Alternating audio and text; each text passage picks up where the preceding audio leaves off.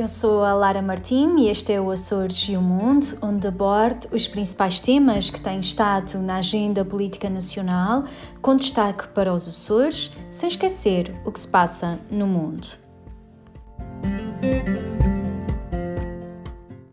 E gostava, acima de tudo, destacar cinco temas. O primeiro tem a ver com o processo de descontaminação na Ilha Terceira, um tema também recorrente na Assembleia da República. O segundo tem a ver com dois projetos internacionais que estão a ser desenvolvidos nos Açores. O terceiro tema também, um tema muito badalado, prende-se com a TAP. E uh, em quarto e quinto lugar, gostaria também de abordar os apoios aos ex-trabalhadores da COFACO e a renovação do estado de emergência.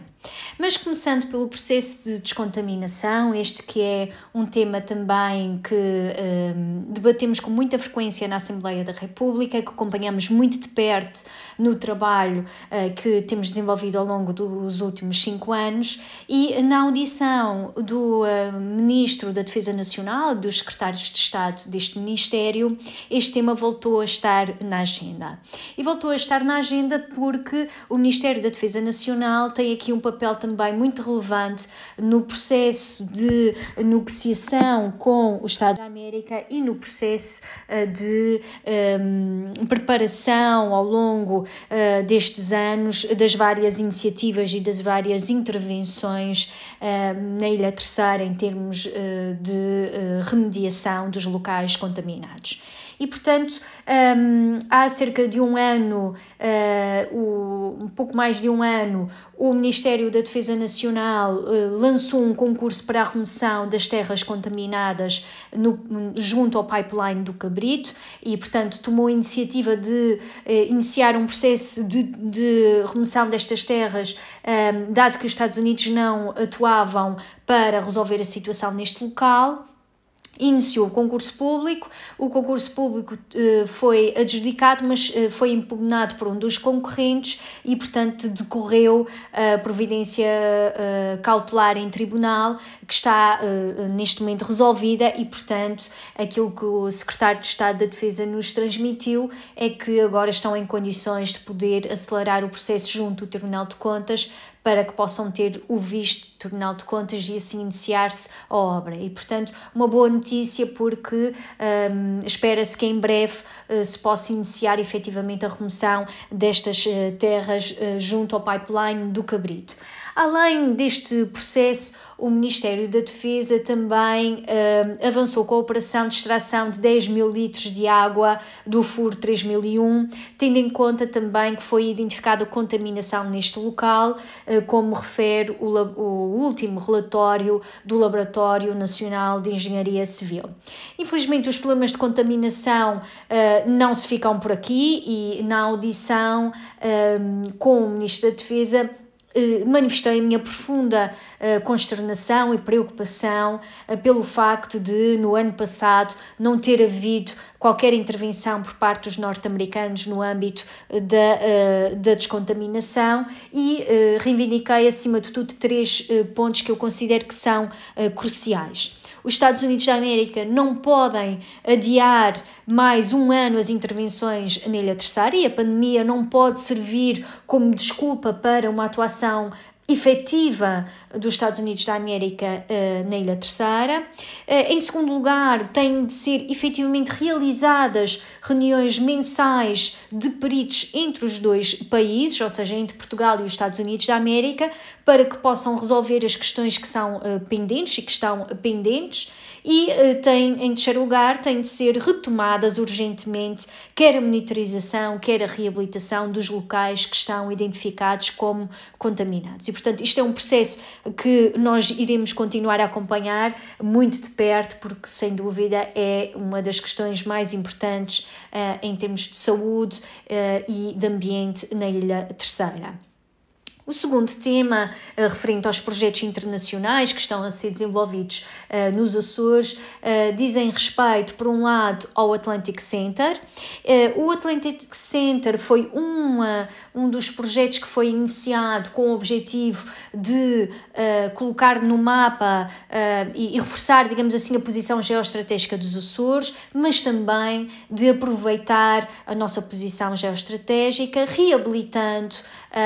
uma das infraestruturas dentro da base das Lajes que tinha sido uh, abandonada pelos Estados Unidos da América. E, portanto, foi uh, desenvolvido este, um, este Atlantic Center, o Centro para a Defesa do Atlântico, que tem como uma das vertentes de atuação a realização de formações referentes à segurança marítima. E este é um ponto muito importante porque, de facto,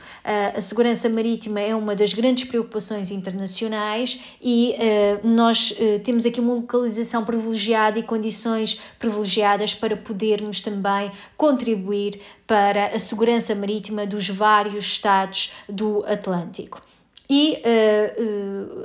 a realidade é que a pandemia atrasou o arranque uh, destas uh, formações, mas o Sr. Ministro confirmou-nos que já está uh, planeado o primeiro curso que ocorrerá de 11 a 14 de maio, contará com 30 participantes e formadores de todo o Atlântico. E, portanto, uma boa notícia porque está assim já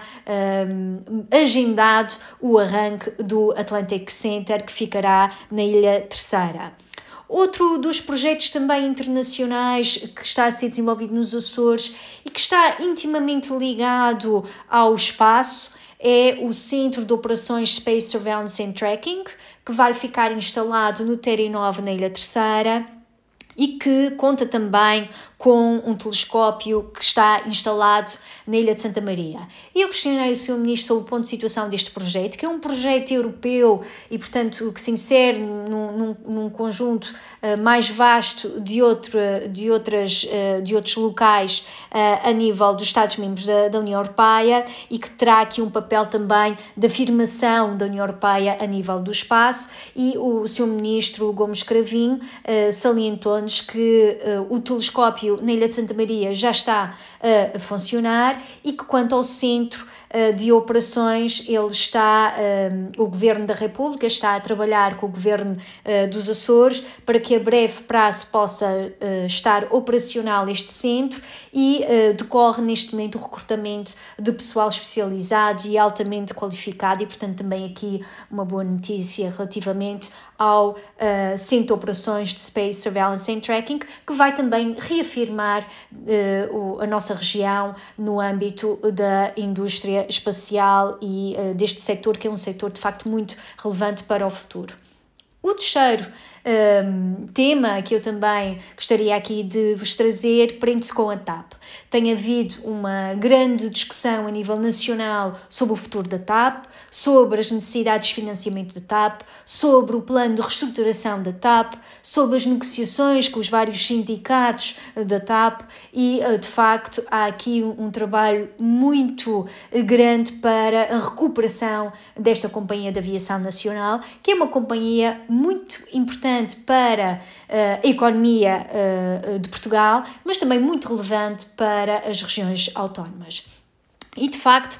na minha intervenção, no âmbito da audição do presidente da Comissão Executiva da TAP, o Dr. Ramiro Sequeira, eu reforcei este papel que tem sido muito relevante nas ligações, um papel muito relevante da TAP nas ligações dos Açores ao continente, mas também um papel muito relevante dos Açores uh, à Europa, da ligação dos Açores à Europa. Até porque o plano de reestruturação uh, da TAP refere que 62% das ligações entre a nossa região e a Europa são uh, feitas pela TAP. E, portanto, isto demonstra também o papel que esta companhia tem tido no desenvolvimento do turismo uh, dos Açores. Ora, nós sabemos bem da importância de termos uma companhia regional forte, da Azores Airlines, e tem havido uma discussão regional também muito intensa sobre o papel e sobre a reestruturação uh, uh, das Azores Airlines um, e é fundamental que ela tenha e desenvolva este papel de assegurar as ligações interilhas, mas também dos Açores ao exterior Sabemos também da importância das companhias low cost um, que atraem de facto outros fluxos e que são muito relevantes para uh, dar dimensão e promoção uh, dos destinos, e em particular teve um, um, impacto muito grande no desenvolvimento do turismo nos Açores. Sabemos também a importância dos charters para reforçar mercados estratégicos e, e tem sido desenvolvido um conjunto de charters para os Açores, mas também não podemos ignorar a importância que a TAP tem tido e pode ter uh, para os Açores. E é por isso que eu tenho defendido que a TAP deve ter uma aposta cada vez mais robusta nas rotas para uh, a nossa região, um, uma aposta que signifique uma maior oferta, mas com horários que não se sobreponham aos horários das outras uh, companhias, com preços justos e que permitam uma concorrência saudável, que reforce a coesão territorial e contribua para o crescimento de novos uh, fluxos. Acima de tudo, eu continuo a acreditar que uma parceria entre a TAP e a Azores Airlines, ou seja, as duas companhias de aviação nacionais, será o que melhor uh, servirá para os açorianos, para os Açores e para Portugal no seu todo, e foi isso que eu voltei a defender nesta audição com o presidente Dr. Ramiro Sequeira. E portanto, nós vamos continuar também a acompanhar este tema, porque é um tema muito relevante para as ligações dos Açores ao exterior, mas também de Portugal ao mundo. Um, salientar ainda um outro tema que para nós é uma preocupação e uh, que temos também acompanhado uh, com, com muita atenção que se prende com os apoios aos ex-trabalhadores da COFACO. Nós voltámos a pressionar o governo para concretizar os apoios devidos aos ex-trabalhadores uh, da COFACO e, uh, numa pergunta enviada à senhora ministra Ana Mendes Godinho, reforçámos uma vez mais a situação muito difícil que estas pessoas enfrentam e a urgência na concretização dos apoios. E, portanto, vamos continuar a batalhar-nos para que efetivamente estes, eh, estes apoios cheguem a estes ex-trabalhadores uh, da COFACO. Por fim, uma referência à renovação do estado de emergência. É já o 12 estado de emergência e a pressão sobre toda a sociedade, sobre a economia, sobre a saúde em geral, não só em termos também da pandemia, mas também de forma muito particular sobre a saúde mental, é de facto avassaladora. E uh, nós continuamos a resistir com uh, muita esperança de que efetivamente melhores dias estejam para breve. Uh, são tempos muito difíceis em que uh, tem exigido de todos nós um esforço muito significativo, mas esperamos que daqui a um mês as perspectivas sejam efetivamente muito melhores do que aquelas que nós temos neste momento. Eu um, despeço-me Uh, desejando a todos a continuação de uma excelente semana e um, faço aqui um apelo para que se protejam, protejam os seus e encontramos daqui a oito dias. Até lá!